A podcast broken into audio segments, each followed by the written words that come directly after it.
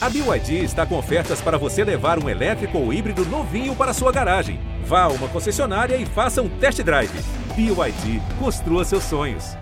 Tem o Djokovic. Vibra, Nil Sérgio. 6 a 4 ele tem dois match points. Federer tem três match points. Mais um match point para Rafael Nadal. Serena Williams tem o duplo match point. Olá, amigos do Match Point, chegando com mais um programa. Essa é a edição de número 52 do nosso Match Point, o podcast do tênis. E como não poderíamos deixar de abordar, o nosso assunto inicial dessa edição de número 52 é o Aberto da Austrália, o primeiro grande slam do ano, que sofreu com problemas de adiamento, mas finalmente vai começar no dia 8 de fevereiro naquele forte calor australiano. Por falar em calor, né, estamos falando, estamos gravando esse nosso podcast aqui no Rio de Janeiro. E como diz um amigo meu, o grande jornalista Sérgio Lobo, estamos enfrentando nos últimos dias no Rio de Janeiro um calor senegalês. Eu nunca tive no Senegal, mas eu moro no Rio de Janeiro desde que eu me entendo por alguma coisa e o calor aqui não está fácil de aguentar. E acredito também que lá em Melbourne o calor vai estar forte e é mais um ingrediente para o Australian Open nessa temporada de 2021. É 2021 mesmo. O Aberto da Austrália de 2020 ele aconteceu e esse ano ele vai acontecer com público. É uma novidade aí, vai ter público no Aberto da Austrália. É um acordo né, é, do tênis Austrália com as autoridades locais é, eles chegaram à conclusão de que vão liberar na primeira semana 30 mil espectadores é, no complexo em Melbourne, no Melbourne Park. E na segunda semana, é, essa carga de ingressos cai para 25 mil pessoas. 30 é, mil é a capacidade de 50% é, de frequência no Aberto da Austrália. É, para conversar com a gente sobre o Aberto da Austrália, as possibilidades, quem pode levar, é, eu convido hoje aqui no nosso podcast os nossos companheiros Domingos Venâncio, Narco Rodrigues, e agora, como cidadão fixo aqui do nosso programa, nosso é, novo mentor, Ricardo Bernardes, é, também com a gente, vai tocar aqui para frente o nosso projeto do podcast, já que não temos mais o nosso querido Thiago Quintela, que agora vai seguir por um outro caminho na sua carreira. Seja bem-vindo, Ricardo Bernardes. Forte abraço para você seja recebido com o tapete vermelho no nosso Match Point. Obrigado, Eusébio. Um abraço para você, para o NARC, para o Domingos. Uma honra estar novamente aqui no podcast, no meio de tantos amigos. Tenho certeza que a gente vai continuar esse trabalho da melhor forma possível, com esse clima bom, né? Que o, se vocês acham que vocês estão ouvindo e a gente fala, a gente se entrosa, tem que ver como é que é fora da, dessa gravação, o que, que a gente não fala, né? Opa! Mas é muito bom. é muito bom estar com os amigos aí. E de interessante, né? Vamos ter aí, vou, vou dar uma, um spoilerzinho aí falando sobre a Austrália. É, primeiro, a gente tem que. A gente está num momento ainda muito difícil, mas a gente tem que entender que na Austrália, o que até hoje pessoas faleceram vítimas da Covid não chega ao que no Brasil morre por dia. Né? Nem mil é. pessoas morreram até hoje na Austrália devido à Covid-19. Então, é um dos países né, que tem uma população grande, mais de 40 milhões de habitantes, e controlou muito bem a pandemia, porque lá eles não têm pudor, né, Eusébio? Lá é o seguinte: teve, começou a ter dois, três casos, eles fecham tudo e um abraço. Não tem essa é. conversa. A gente viu propriamente aqui o voo, né? O voo do contaminado, que, que afetou 80, mais, mais de 80 tenistas aí. Você viu os tenistas fazendo, foi até engraçado acompanhar nas redes sociais os tenistas que tiveram que cumprir essa rigorosa quarentena no quarto de hotel, mostrando como é que estavam fazendo para manter qualquer tipo de atividade física. Então, certamente na Austrália não foi uma coisa assim, não, vamos, tipo, final da Libertadores, ah, vamos só liberar assim, é, 500 pessoas, e o que a gente viu lá eram mais de 500 pessoas e todo mundo junto, né? Lá não tem essa, é. eles controlam muito melhor e certamente tomaram essa decisão porque as autoridades acham que é possível perfeitamente fazer um Australian Open com esse limite de público. É isso aí. É, Para você ter uma ideia, Ricardo, eu, eu, eu dei uma pesquisada aqui e, e, e, tem uma reportagem que foi do dia 1 de novembro do ano passado e diz o seguinte: a reportagem diz o seguinte, pela primeira vez em quase cinco meses, Isso aí de 1 de novembro. A Austrália não registrou nenhum novo caso de transmissão local pelo coronavírus, informam as autoridades de saúde locais. Né? E foi um domingo, 1 de novembro. O estado de Vitória, uma área de foco do Covid-19 que responde por mais de 90% das 907 mortes relacionadas à doença em todo o país, não registrou novas infecções transmitidas localmente, nem mortes pelo segundo dia consecutivo. E de lá para cá, não aconteceu mais nada. E por isso é que eles estão tendo essa possibilidade de realizar o primeiro Grand Slam do ano, depois de alguns adiamentos, com a presença do público. É...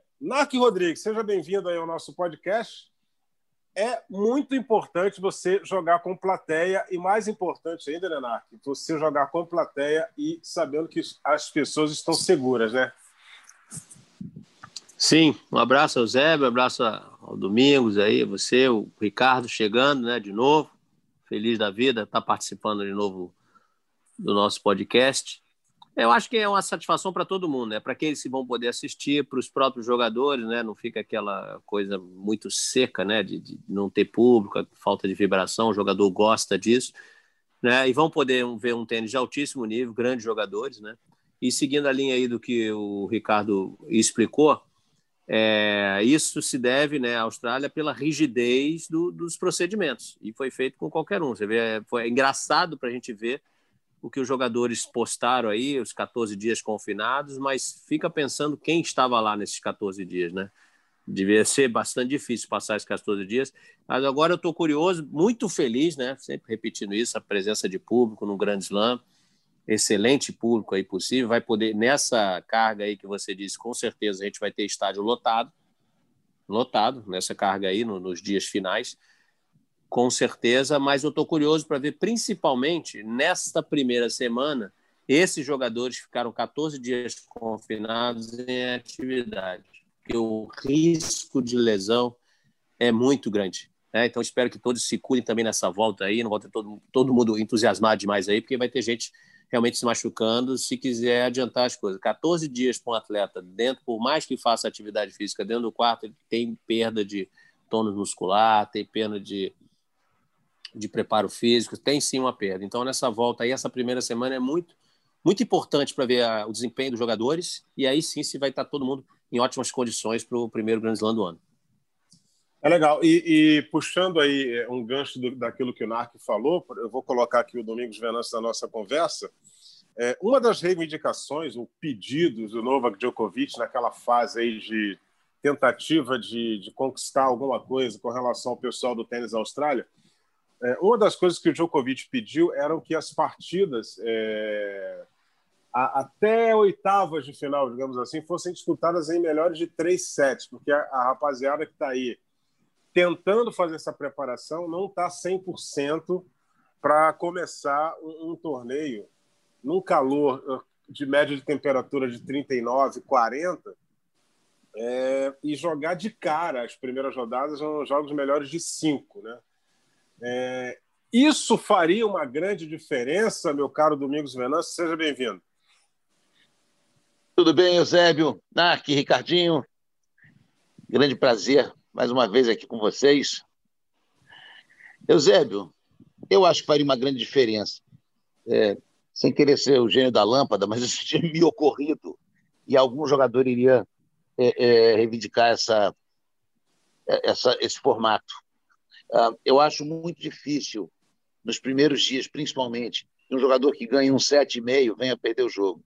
Acho que, acho que nós vamos ter muitos, muitos jogos em que o último set vai ser praticamente um passeio para aquele jogador que tiver feito 2 sets a 0. É, é, o Narc mencionou muita propriedade a questão do risco de lesão. E, Narc, você que é um excepcional jogador de tênis, sabe disso. Existem os treinólatras, né? Aquele jogador que não passa um turno sem treinar com bola e depois de 14 dias sem bater uma bola, deve estar batendo uma paranoia terrível em alguns desses jogadores. Assim que começar o jogo, se não tiver sucesso em, em algum golpe, ou se eu tiver uma perda de qualidade em algum golpe, o jogador entrar numa certa num, num certo parafuso mental ali. É, realmente vai ser uma coisa é, que eu estou muito curioso para ver é o início do torneio. Porém, é, mandei inclusive uma mensagem para o André Sá ontem. Estou muito feliz de ver que foi levado tão a sério o fator é, segurança. É, não, não foi fácil segurar jogadores 14 dias dentro do quarto sem sair, quando teve o caso da infecção no avião. Eles realmente mostraram muito rigor e, e eu tiro o chapéu para isso. E tiro o chapéu australiano, né? É, isso é aquele do, é, aquele do, do, do, crocodilo Dandy, né? Exatamente. É, quando a gente fala jogadores, são mais de 80 jogadores, né? É, não é pouca mais coisa, de 80. não. E, é, e, além, e é como, como o Domingos estava falando, né? O rigor, a gente já falou, o rigor australiano que permite isso e nos serve como exemplo, e quando eu digo serve como exemplo, para o mundo mesmo, não só para o Brasil, que enfrenta uma coisa muito difícil, mas para vários países, né? E, e, nos dá um alento, né? Porque a gente pensa que pô, o esporte, o que é o, o esporte sem o público, ele é como quase como um cinema sem o telespectador, sem o espectador no cinema, né? Você não, você não tem aquele mesmo clima. E nós tivemos ano, ano passado o cancelamento de vários grandes eventos esportivos, incluindo as Olimpíadas. E esse ano ainda as Olimpíadas, assim, apesar de algumas reportagens de, das mídias estrangeiras já terem apontado uma possível, um possível novo adiamento, comitê, é bem bom que se diga que o comitê local e o comitê olímpico internacional não apontam essa possibilidade no momento. E aí você fica aquela esperança, né? Quem sabe a Austrália já mostrando o caminho, como é possível que isso não consiga se repetir. Em breve a gente tenha uma, uma quase normalidade né, no, no, no esporte, a gente consiga, é, a, a gente que está vendo do outro lado da tela, ter a emoção do que está acontecendo lá, né? E o que está acontecendo lá é são os personagens em ação e o público envolvido. É, o, o, o, reforçando aí duas coisas que o, que o Ricardo falou, né? É, lá as medidas foram rigorosas e, e, como sempre você tem medidas rigorosas, elas são impopulares. E, e medida impopular gera uma gritaria danada. Teve uma gritaria danada protesto, reclamação, rede social. Mas eles não, eles não tiveram nem aí para esse tipo de reclamação, eles mantiveram as decisões e o rigor, e por isso que eles estão conseguindo a realização do Aberto da Austrália com 50% do público, que já é um ganho maravilhoso, né? A gente teve a final de Roland Garros com pouquíssimas pessoas na quadra, que estava num momento de, de muita é, um momento de, de, de, muita apreensão na Europa mas tivemos lá algumas pessoas, mas dessa vez o Aberto da Austrália, quase que normalmente, é, ele vai acontecer é, para o telespectador.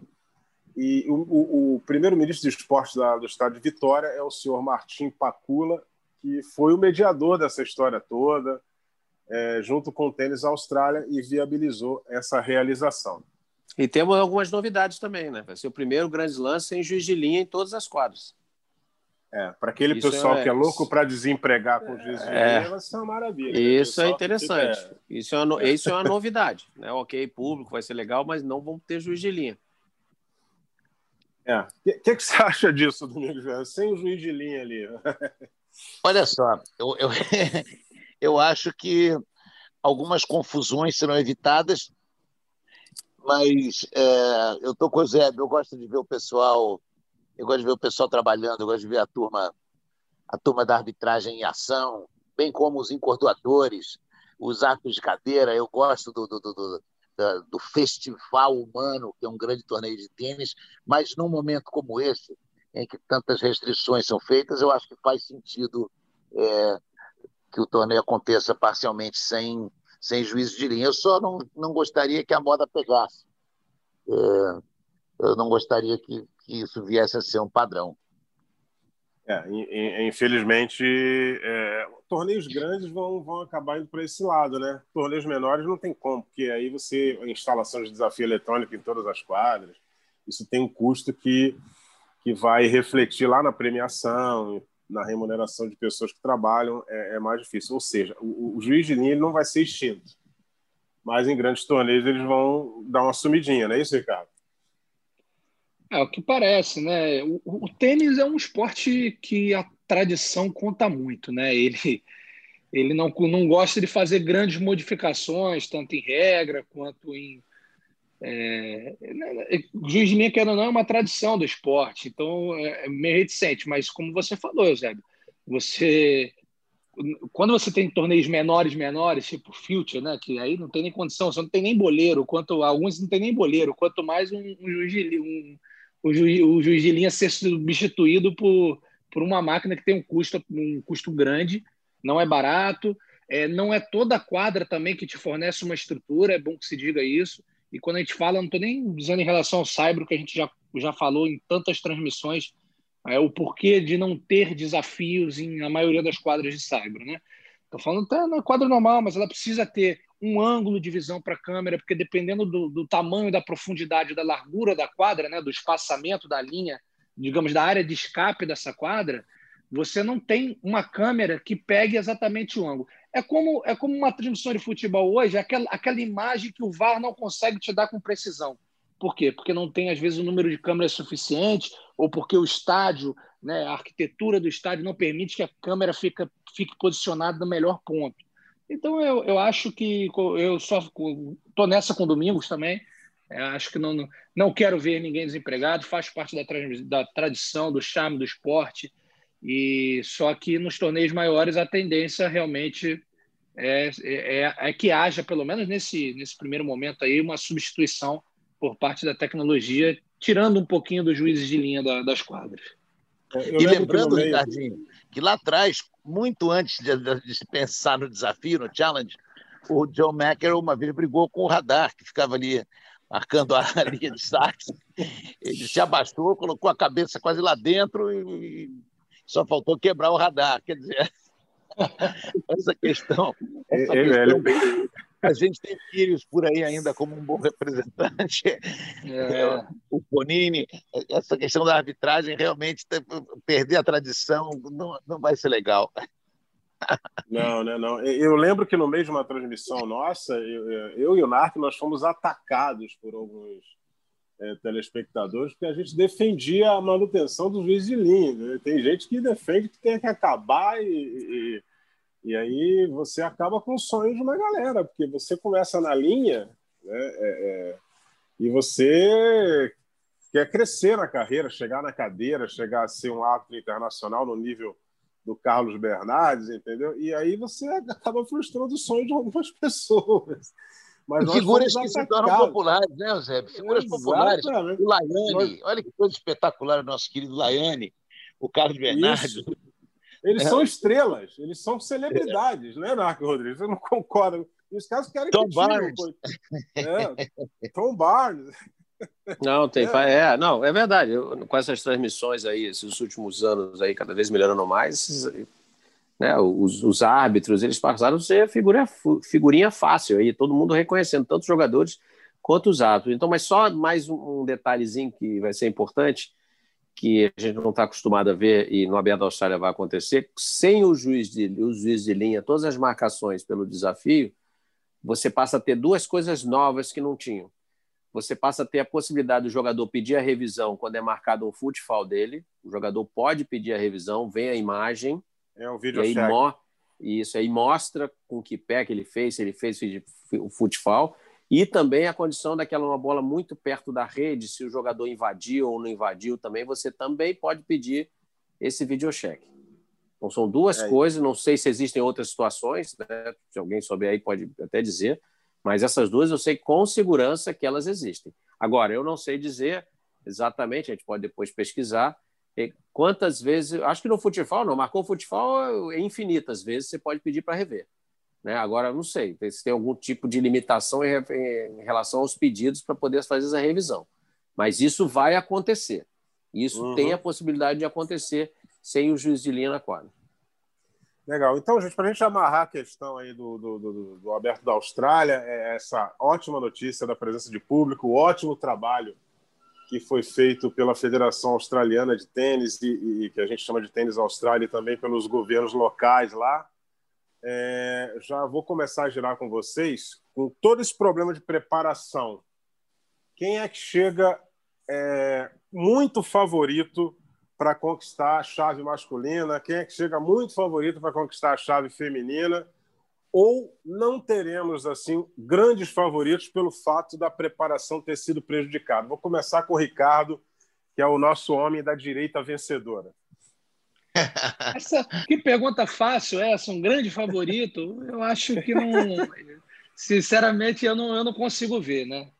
Porque não, não tem como saber como a, a, a, fundo a preparação dos tenistas. É claro que a gente sabe que é, tenistas que têm maior estrutura, por exemplo, você pega um Rafael Nadal, que ele tem uma academia de tênis na cidade onde ele vive, na ilha de Maiorca. Óbvio que ele teve né, toda uma estrutura que jogava a favor dele, mas ao mesmo tempo tem que ir para a Austrália, tem que viajar, e as restrições são um pouco mais delicadas. Muitos tenistas elogiando a forma como, como foi feito o planejamento de rotina de treinos, alguns já também reticentes, apontando falhas. Isso vai ter o tempo todo. É, mas, assim, o problema é o nível de jogo que eles apresentam. Nós não tivemos muitos torneios até aqui, né? Começou até esse. É, nós estamos gravando esse podcast nessa terça-feira, dia 2 de fevereiro. Começou ontem a TP Cup, né? Sim. E aí já tivemos um jogo que chamou atenção, que foi o Berretini ganhando fácil do Dominic Thiem. Né? Ganhando 2-7 direto, 6-2, 6-4. Um jogo rápido, o Berretini é um bom tenista, se consolidou aí no top 10, mas nós estamos falando de um cara que ano passado ganhou seu primeiro Grand Slam, fez final, um dos melhores tenistas do ano, né? É, não, mas também não consigo ver uma grande mudança de cenário em relação aos anos anteriores. Não, não, vejo nenhum grande personagem entrando em ação. O que a gente pode ter de surpresa é o, os garotos que já não são mais next gen, né? Mas a gente ainda considera next gen, mas já passaram dessa fase que se se prepararam bem, se conseguiram focar, podem incomodar um pouco, mas é, não, não vou, vou ficar em cima do muro aí. Favorito, não, não sei não. Deixa pro Narco. O Narco tenho certeza que vai apontar um. É, ele já deve ter. Você viu, é, na, o, o, Ricardo falou da, da, da ATP Cup que começou, né? Eu não sei se você teve a oportunidade de acompanhar um pouco do jogo do Novak Djokovic com o Denis Shapovalov. Parece que o Djokovic não mudou nada, ele continua o mesmo. Eu acho que é muito difícil se a gente desse, como disse o Ricardo, os torneios estão começando agora. Né? Se pudesse, essa pergunta fosse feita daqui no, mais essa semana, depois dessa semana, aí sim, porque os favoritos que a gente pode apontar agora são em referência ao que aconteceu no ano passado, no histórico. Mas no que estão jogando hoje, é muito difícil, porque, por exemplo, o Ricardo trouxe um resultado: Berretini gol do Tim com facilidade. Você não vai colocar o time como um dos favoritos? Não tem como. E vai colocar o Berretini como um dos favoritos por causa de um jogo. Vai ter que acompanhar, a gente vai ter que acompanhar um pouquinho mais, né? É bom lembrar, tem gente aí vindo de 14 dias dentro do quarto. E é bom lembrar que junto com a ATP Cup também tá, vão acontecer, estão acontecendo dois ATP 250. São dois torneios com chave de 56, não teve qualify em cada um. Né? Então, ter uma... gente, é muita coisa para acontecer. Né? A gente precisa ver um pouquinho dos jogadores para botar. Agora, no histórico, é claro, o Djokovic, como já começou jogando bem ontem, o Nadal, tem esses jogadores. É, é, alguns jogadores vão utilizar toda a experiência que tem na carreira para lidar melhor com essas situações. Alguns novatos, vamos dizer assim, jovens, como disse o Domingos aí, depois de 14 dias confinados, vão sair loucos aí para bater na bola e acelerar demais, podem ia passar um pouco do ponto e aí tem uma lesão, não conseguir, ou então aí começa mal, perde a confiança, isso pode afetar muita gente.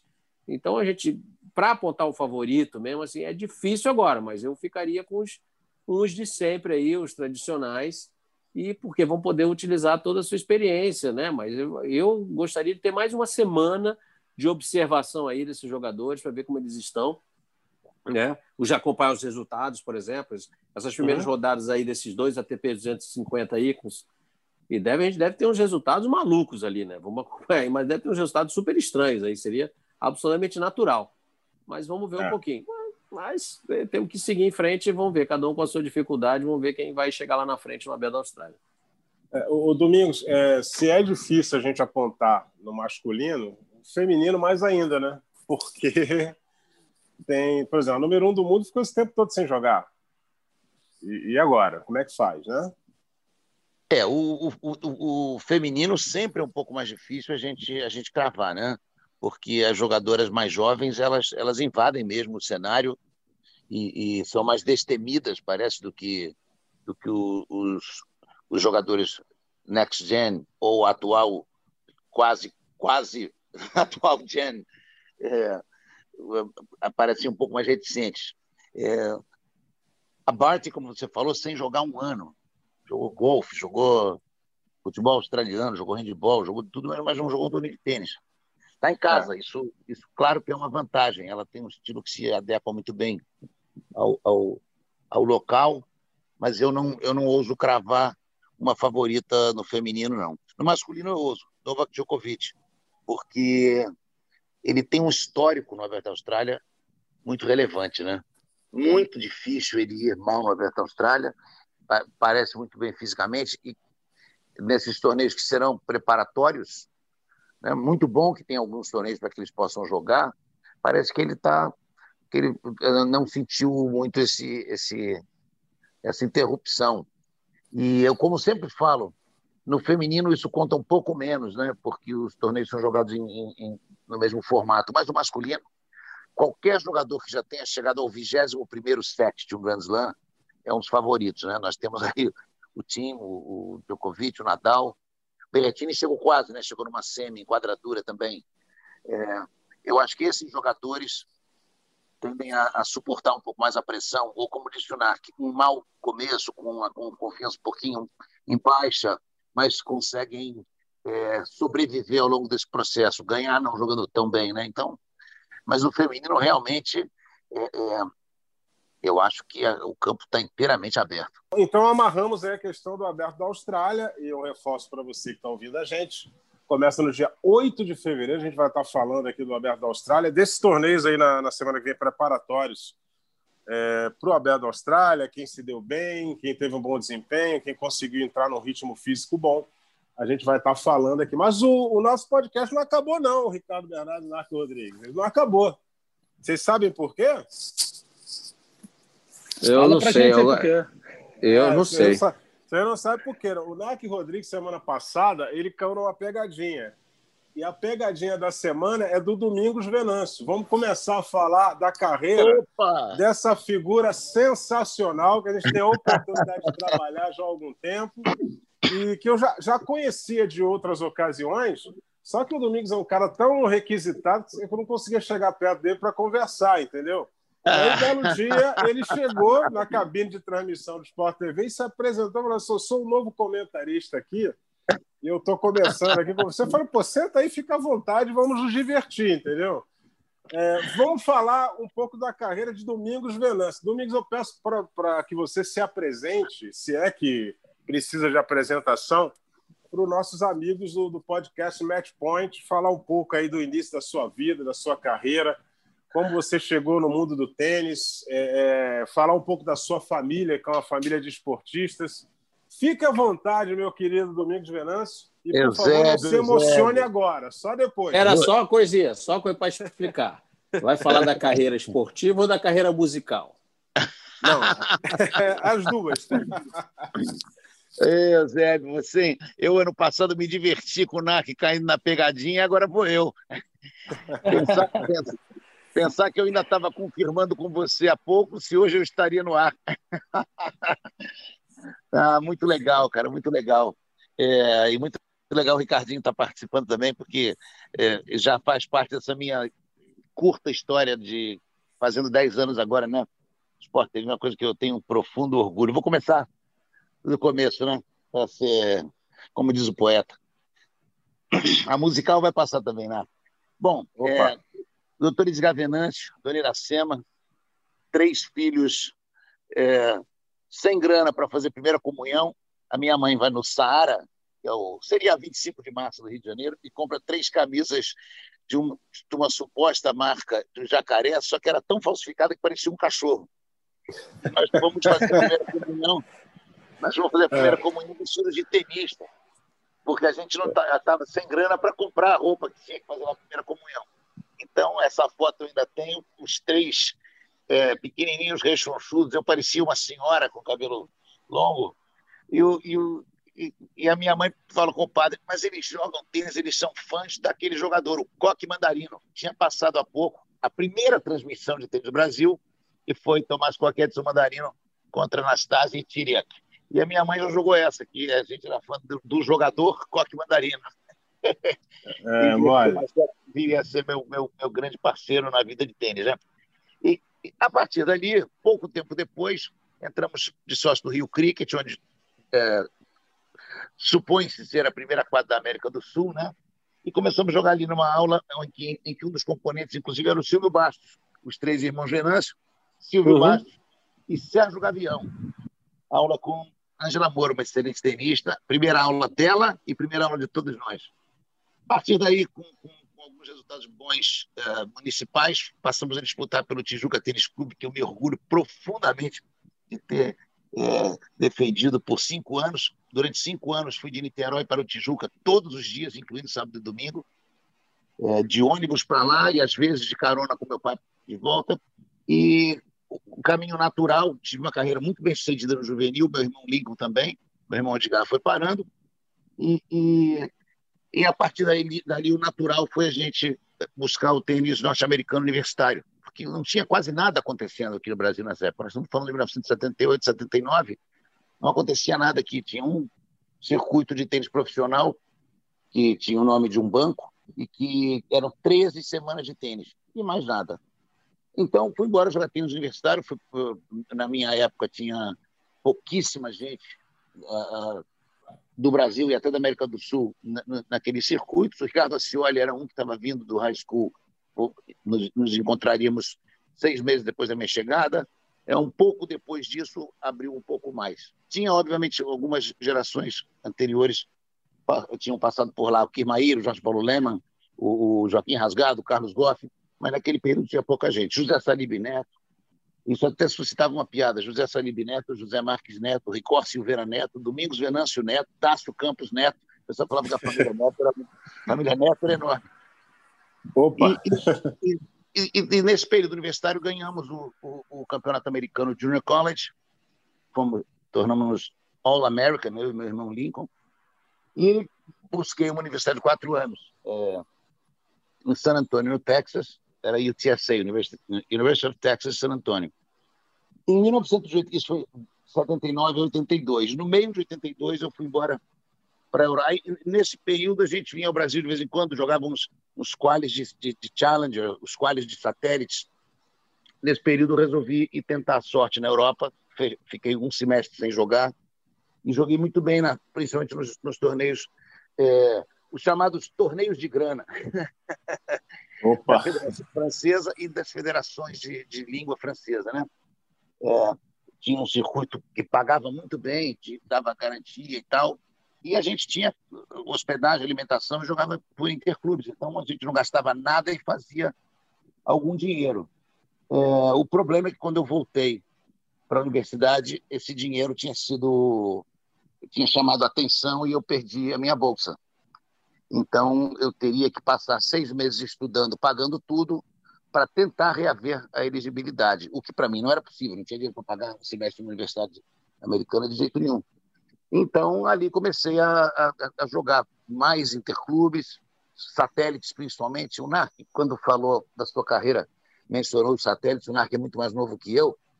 É, é, é os satélites que eu jogava na que ainda eram cinco semanas.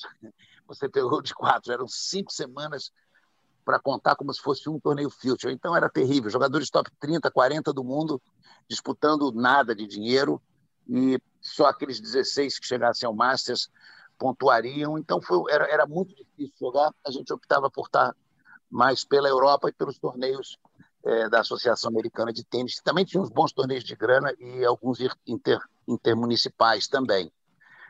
Bem. Fiquei nessa, fiquei nessa vida de circuito de tênis, que muitos chamavam de cigano né, na época, tentando amealhar uma grana, até que finalmente, na minha volta para o Brasil, é, já é, bastante desgastado, né? Do, do, é, não é não é tão fácil assim você viver vida de satélite.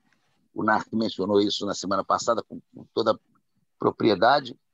E havia um, um, bom número de torneios no Brasil, mas essa altura do campeonato eu já precisava já precisava olhar com mais carinho porque seria o meu futuro. Eu acho que eu acertei uma jogada que desde o meu primeiro ano como jogador de tênis profissional, aspas profissional, ainda nos Estados Unidos, eu uma vez por ano eu tirava nove semanas para trabalhar numa grande academia de tênis.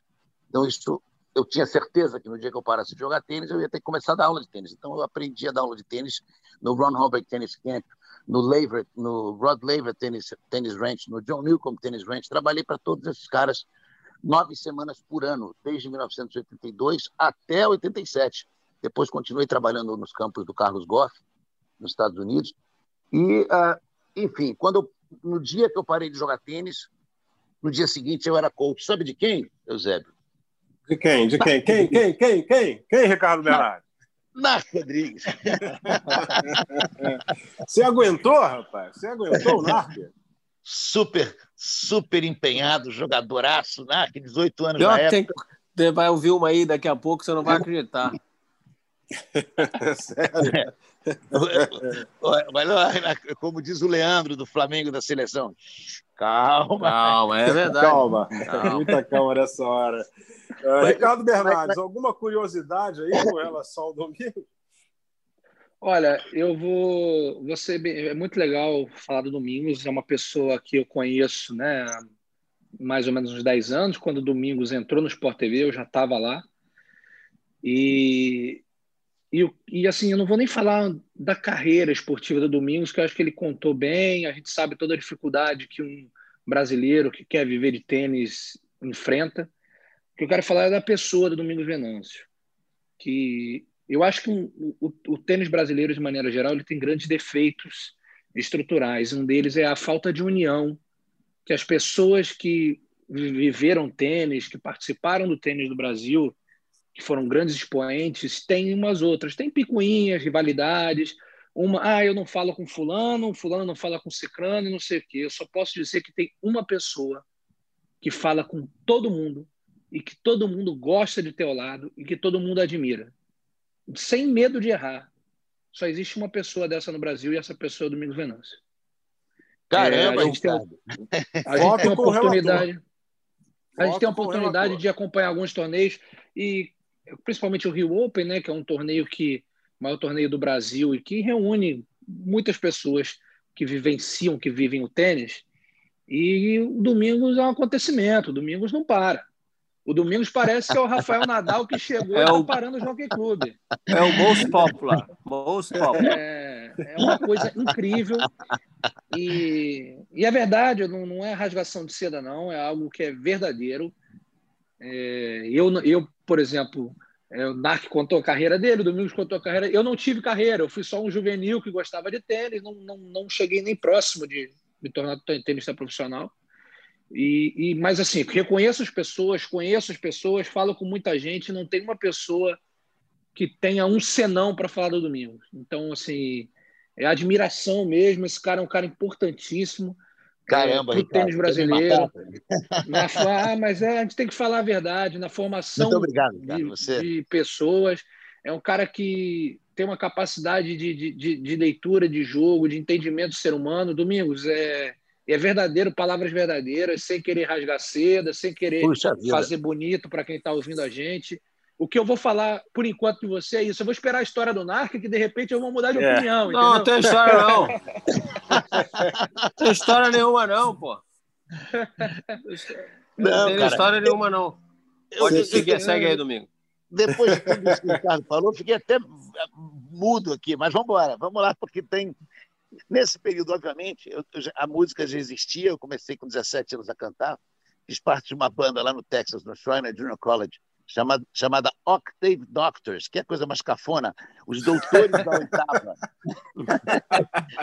onde a gente fazia cover de Fleetwood Mac, Eagles e outras bandas da época. Mas, enfim, na minha volta ao Brasil, eu tive o prazer de treinar o NARC, treinava minha parceira de duplas, até então minha parceira de duplas, Kiki Rosvadovski, que teve ali entre 350 do mundo, e me associei ao meu grande amigo, meu ídolo, Thomas Cotto numa, numa parceria que durou ali como, como escola de tênis aproximadamente 10 anos. A gente lá recebeu Joana Cortez, a gente recebeu Bruno Soares, a gente recebeu Horácio Mello, a gente recebeu é, o, o, Pardal, que ainda jogava, o Ricardo Ascioli, de vez em quando vinha treinar ali por alguns dias. E o NARC, nesse período, ele estava começando uma carreira de professor de tênis na quadra ao lado, e antes do treino ele falava assim, Tomás, posso bater uma bola? Aí o Tomás falava assim: uma bola. E eles ficavam 10 minutos, cara, com uma bola no jogo e o Tomás botando o Narc para correr e o Narc correndo que nem um louco. Nem, eles não erravam nenhuma bola, nenhuma. Então, essa uma bola era, era o desafio do dia do Narc. Ele deve lembrar disso muito bem. A partir dessa, dessa questão de, de, virar coach, treinador, etc. e tal, é, uma das coisas que eu acho que realmente marcaram a minha vida foi quando eu comecei a trabalhar como capacitador. Eu fiz os cursos da USPTR passei a ser tester da USPT, United States Professional Tennis Registry, que seria o, o, um órgão capacitador americano. E passei a ministrar cursos para a USPTR e fazer testes, inclusive, para jogadores não brasileiros, digamos assim, não sul-americanos. E, e, isso aí me, me, me, deu um caminho muito interessante de estudo do tênis, que eu já, já tinha, desde que eu trabalhei com aqueles grandes nomes que eu tinha mencionado aqui, e uh, me abriu muito uma visão uh, uh, técnico-tática de tênis que, que foi muito importante para o resto da minha vida. Entrei para a capacitação brasileira, já estou 16 anos como capacitador de professores é, brasileiros pela, pela Confederação Brasileira de Tênis, tenho um enorme orgulho disso. Eu sou um dos recordistas de, de, de cursos no Brasil, no Brasil inteiro, e, e, e esperando durante seis anos uma menção. Alguém me falou que eu seria, quem sabe, um dia chamado pelo Sport TV. Uns seis anos depois, eu já veio desistindo. Eu estou dando uma clínica de tênis em Corumbá, que o Zé sabe do calor que é Corumbá. Nossa. Já que a gente está fazendo o calor senegalês aqui. Eu estava numa cena muito bonita, eu ao meio-dia deitado, despido, é, com um ventilador ar-condicionado, gelo no corpo, porque você só treina de manhã cedo ou de noite, quando me telefona o Luffy, e falando, pô, a gente queria que você viesse comentar um torneio, justamente um torneio que era do meu irmão, que era o torneio de Xangai, e eu falei, tô aí. Aí eu tive, foi uma epopeia sair de Corumbá e chegar em dois dias pronto para começar meu trabalho no esporte. E foi essa noite aí, Eusébio, que, que eu invadi a sua, a sua cabine. E também, ali também tem história dessa primeira noite. Nossa, é, é, essa eu não posso revelar, rapaz. É, essa joga contra mim. Essa, assim como tem um comentarista amigo nosso que, que, que ganhou de um tenista famosíssimo, mas ele não diz de jeito nenhum eu não posso falar aquela história, entendeu? Porque eu, eu, eu só, só, vou dar aqui um spoiler. Eu consegui incomodar o meu chefe que estava passando uns dias com a esposa em Buenos Aires, entendeu? Só isso. Ele e eu assustado, Buenos... né? É, tomando aquele vinho, aquele Malbec argentino, né? E, e, comendo aqui aquela carne de primeiríssima qualidade, e estou eu aqui de madrugada perturbando o coitado, né? Mas e eu com todas as minhas anotações no papel, né? Eu, eu andava com aqueles papeizinhos e eu estou ali sem saber o que dizer. É, é, mas, mas é, é, quero dizer aos três, aos três, e obviamente a todos que, que são nossos companheiros de Sport TV, que eu tenho um orgulho absurdo de fazer parte do, da, da, equipe do Sport TV, de ser comentarista ali. Vou, vou completar 10 anos lá é, brevemente. É, e realmente é uma, uma, é uma coisa que faltava na minha vida. Eu sempre disse que faltavam duas coisas na minha vida: ser comentarista do Sport TV. Eu já tinha feito um comentário para uma outra emissora uns 20 e tantos anos atrás, é, muito, até mais. E, e uma coisa assim, passant, e eu sempre tive, o Eusébio sabe disso muito bem, o Sport TV é o meu rádio. Eu estou fazendo qualquer coisa, estou com o Sport TV ligado o tempo inteiro. É, e, e, e, a outra coisa era ter feito parte, de alguma maneira, de uma equipe de Copa Davis. Isso aí o meu irmão Lincoln fez várias, fora do Brasil, e isso aí ficou faltando, mas quem sabe ele me chama para fazer música na Copa Davis, né? É, seria, seria interessante, né? Pra, pra, pra... A gente tem um tempinho, eu acho, para reforçar para o para quem está ouvindo a gente, né, o, o, o Lincoln é, é irmão do Domingos Venâncio, é promotor de torneio, já vive na Ásia há muitos anos. É, acho que o Lincoln já esqueceu o caminho do Brasil já. Né? Ele, não, só, só, não. Ele, ele, consegue chegar aqui porque o avião traz. É.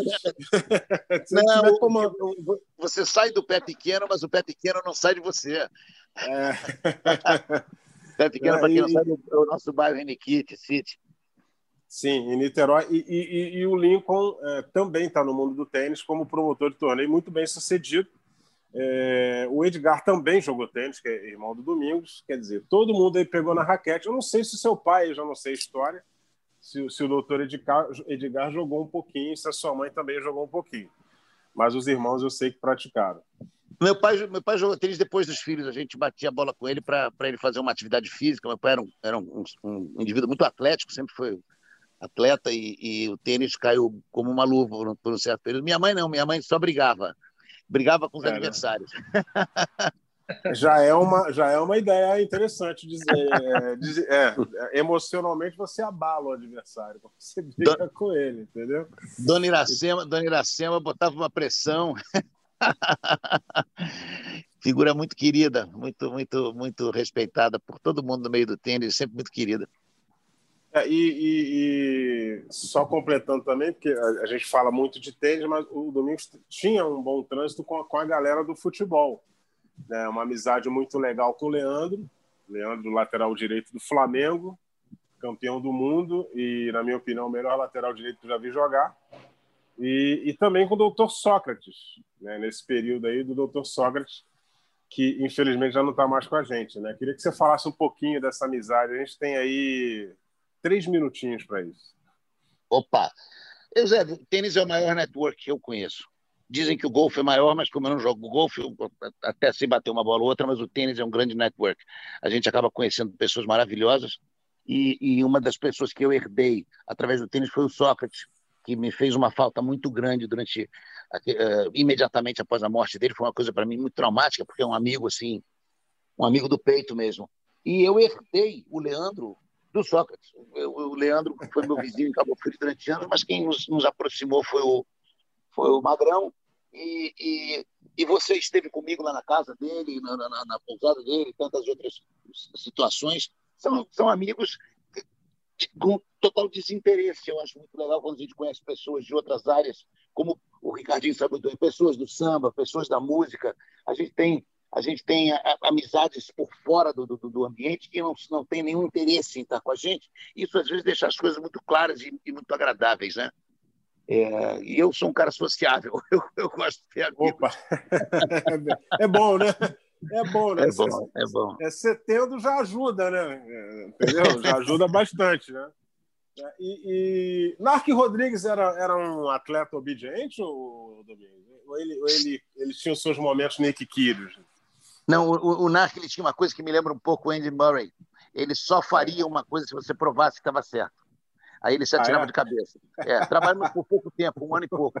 Mas no período que trabalhamos juntos, ele estava na transição de juvenil profissional, ele não perdia nenhum jogo nenhum jogo a nível estadual, pouquíssimos jogos a nível nacional e na transição para o profissional, obviamente as coisas complicam, né? Porque você começa a jogar contra uma turma mais casca grossa. Mas ali, ali a gente já se separou porque eu fui para um outro caminho. Ele, se não me engano, voltou para São Paulo e se lançou nos, nos satélites, nos challengers. Mas o NAC era, um, era, era, era excepcional treiná-lo, porque o empenho, como, como poucos jogadores que eu vi, como é, como é profissionalmente, né, Zé?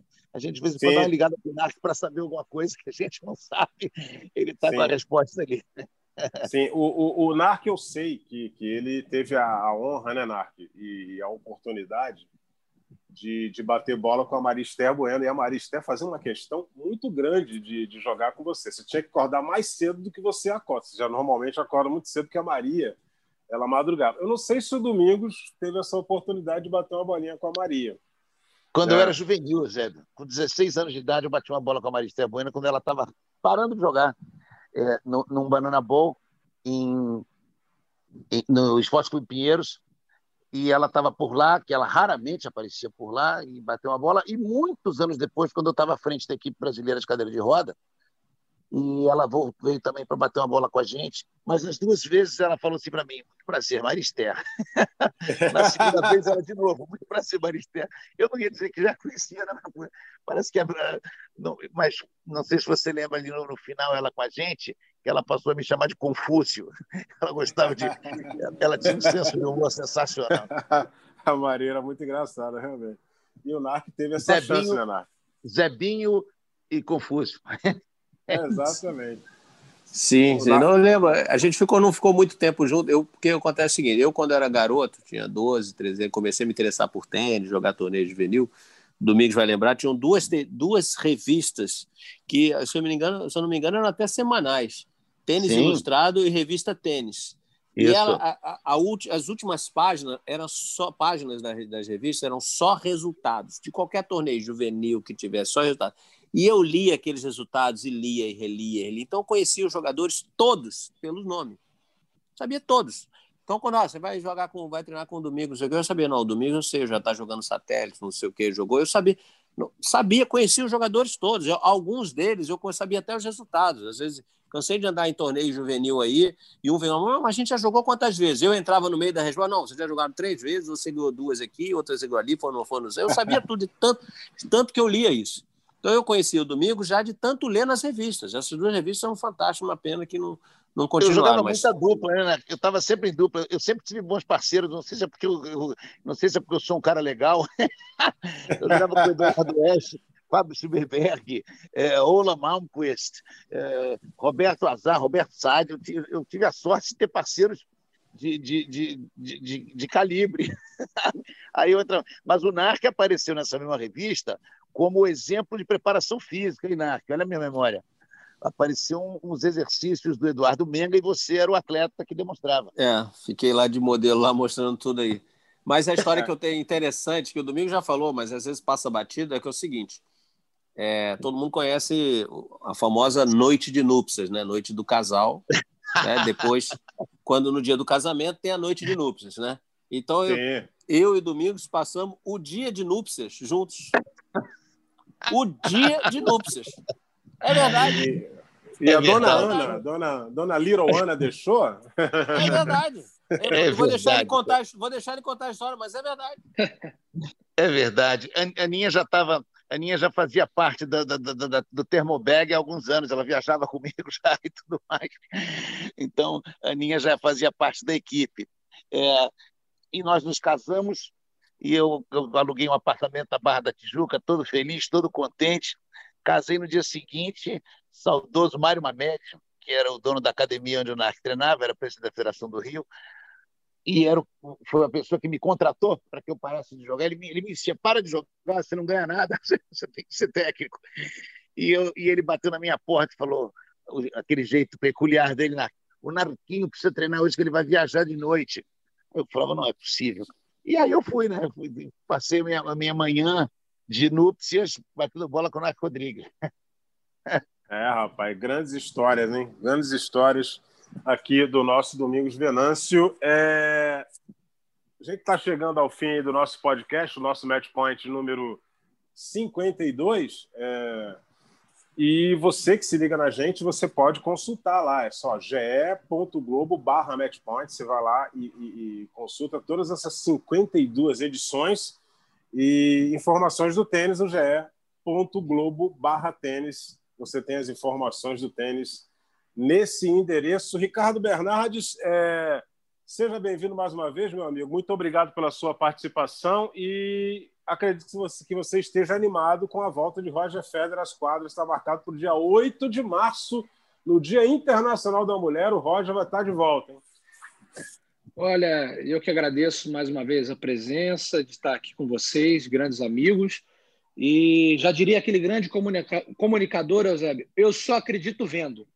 Então eu vou aguardar essa ansiedade, porque senão você vai ficando ansioso, você fala, pô, ele vai voltar, vai ser legal, será como é que ele está jogando, que nível, se ele vai conseguir competir novamente, porque o tempo passa, né? E, e ele é implacável. Então, é, ele é então, cruel. então vamos, eu, vamos esperar. Vai ser muito legal, é um grande personagem. É, não vou entrar em discussão de maior da história, pelo amor de Deus, mas certamente um dos maiores eu duvido que alguém discorde. Então é sempre bom ter Roger Federer em ação. Valeu, Ricardo. Um forte abraço para você. Narc Rodrigues, até semana que vem e de olho nos jogos que estão rolando por aí na Austrália. Né? Sim, de bastante atenção nesses jogos para a gente tentar identificar ali, ver quem está realmente desempenhando, jogando bem, para entrar com tudo no Aberto da Austrália. Só duas lembrar. O Aberto da Austrália, obviamente que sorteio vai ser importante. Aberto da Austrália, o qualifying já aconteceu, então é bom lembrar que possíveis desistências antes do torneio começar por lesão ou até, infelizmente, a chance, perdão, felizmente a chance é muito pequena, porque a Austrália controlou muito bem, mas alguém que acabe ficando infectado por Covid, não temos luck loser. Não temos lock loser. Então quem vai preencher esse lugar? Vai ter que ser os caras da dupla que estão lá para jogar. Que, que vai, coisa, né? Botou... É, mas aí o domingo como aconteceu como é com o Bruno, né? Exatamente. O, domingo o, o Qualify já aconteceu lá em Doha. Já três semanas atrás. Né? Então, né, isso ainda pode acontecer. Então vai ser muito interessante. Vou torcer para tudo correr bem, mas principalmente nessas semanas agora, é, ver como é que estão os jogadores aí em atividade e de olho nesses que ficaram 14 dias confinados, porque é muito importante que eles se recuperem bem dessa parada e voltem a, a pelo menos perto do, do ponto ideal para iniciar uma disputa de Grand Slam. Maravilha. Domingos Venâncio, meu querido, muito obrigado mais uma vez. É... Espero que você esteja bem aí, que não tenha se surpreendido com a pegadinha. Né? E uma frase final: Vital Express é vida, hein? Ah, garoto! Eusébio, Nikit te aguarda de braço aberto. Sem merchandising. Sem merchan. Ricardinho Narc, obrigado. Um grande abraço. Grande abraço a todos. É, semana que vem estaremos juntos mais uma vez aqui no nosso ge.globo barra matchpoint com mais uma edição do nosso podcast do tênis. Até lá! Combinação de saque e voleio para fechar o jogo em 2 sets a 0.